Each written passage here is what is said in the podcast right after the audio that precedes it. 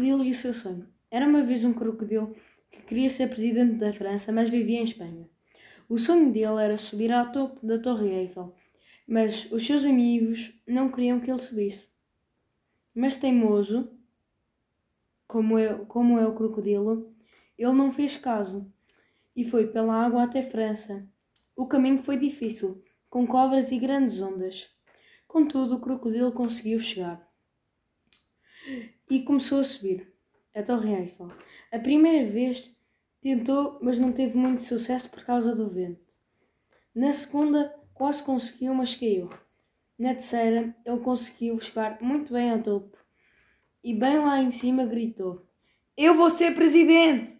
Um dia depois, o presidente da França ouviu o crocodilo e disse: O crocodilo será o novo presidente.